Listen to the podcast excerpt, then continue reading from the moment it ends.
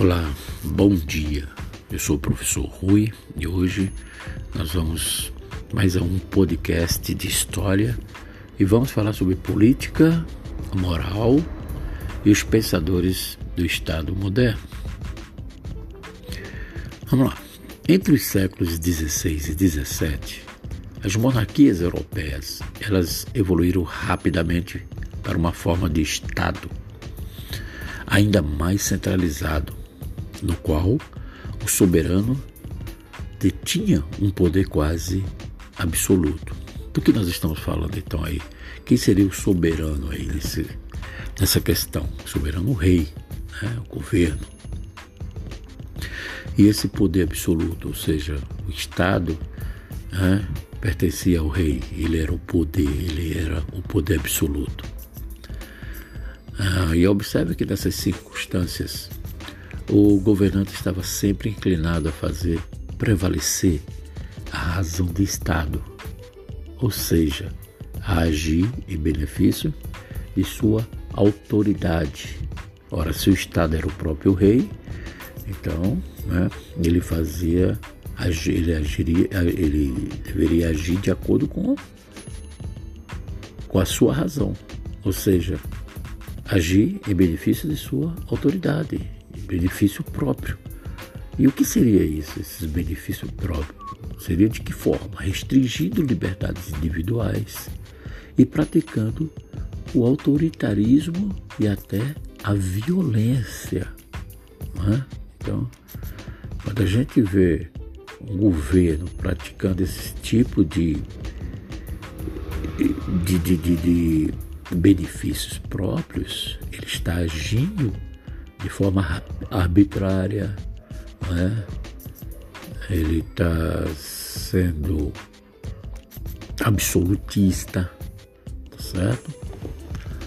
Mas nem por isso esse poder chamado de absolutista era ilimitado. Apesar de toda sua autoridade, o rei não podia dispor das propriedades e dos súditos arbitrariamente. Também não podia desrespeitar as tradições e os costumes da sociedade, pois acima dele estavam o quê? As leis de Deus, que eram defendidas pela igreja e geralmente acatadas pela, pela população. Então vocês observam aí o elo de ligação que o rei tinha com a igreja também. Né? Tanto que a igreja ela também tem um papel importante no processo de, do absolutismo, de, de, de, do poder do rei, porque a própria igreja dizia que o rei era divino, né? que o poder dele era divino, ou seja, que veio, o rei foi enviado por Deus. Mas alguns pensadores procuraram dar legitimidade conceitual ao absolutismo monárquico. Então, além da igreja, tem também aqueles filósofos, pensadores da época, como Nicolau Maquiavel, em 1469 e 1527, um dos precursores dos teóricos dessa forma de governo. Em seu livro Príncipe, o pensador florentino, ele propõe uma separação clara entre política e moral o que favorecia aquele que quisesse governar com punho de ferro.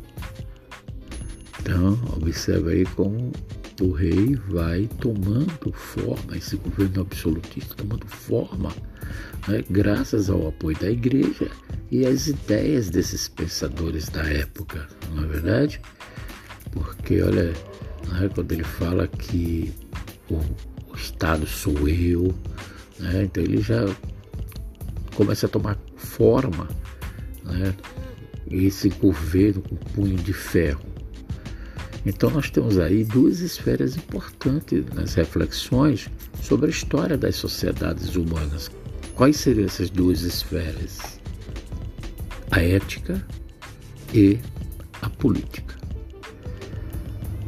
Ok, tenham todos um bom dia e uma boa aula.